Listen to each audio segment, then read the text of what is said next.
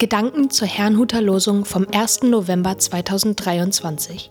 Der Losungstext aus 5. Mose 32, Vers 7 lautet: Gedenke der vorigen Zeiten und habe Acht auf die Jahre von Geschlecht zu Geschlecht. Frage deinen Vater, der wird dir es verkünden, deine Ältesten, die werden dir es sagen. Der Lehrtext dazu steht in 2. Timotheus 1, Vers 5. Ich erinnere mich an den ungeheuchelten Glauben in dir, der zuvor schon gewohnt hat in deiner Großmutter Lois und in deiner Mutter Eunike. Ich bin aber gewiss auch in dir.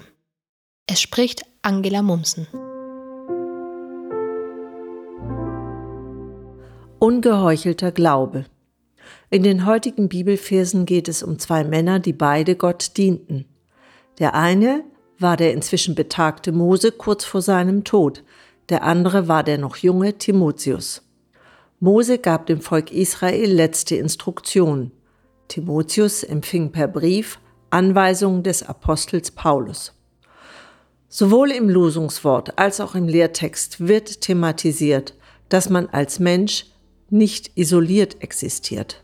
Es gibt immer welche, die schon vor uns waren und zu denen Gott geredet hat. Sich von ihnen inspirieren zu lassen, ist das Beste, was wir tun können. Doch was ist, wenn man gar nicht solche Vorfahren hat?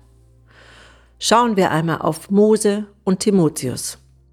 Mose war zwar ein jüdischer Mann, wurde jedoch als Baby von seiner Mutter ausgesetzt und wuchs am Hof des ägyptischen Pharaos auf.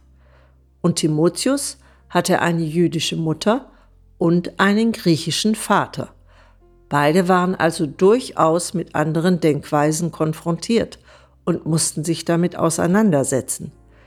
Ihr Glaube entsprang nicht einer Umgebung, sondern wurzelte in dem, was sie selbst mit Gott erlebten. Dennoch hatten andere Menschen Einfluss darauf.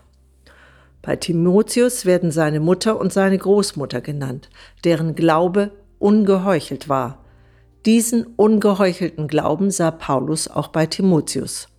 Moses Entwicklung zu einem Glaubensmann hingegen brauchte viele Jahre.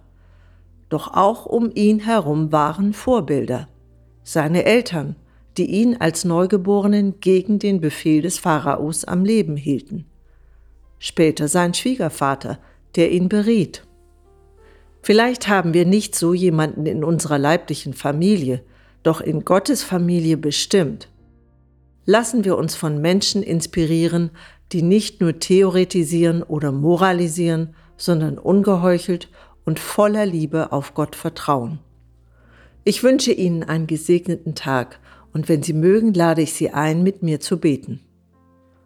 Vater im Himmel, hab Dank für all deine Kinder, die du in mein Leben gestellt hast. Öffne mir die Augen, dass ich erkenne, durch wen du zu mir reden willst.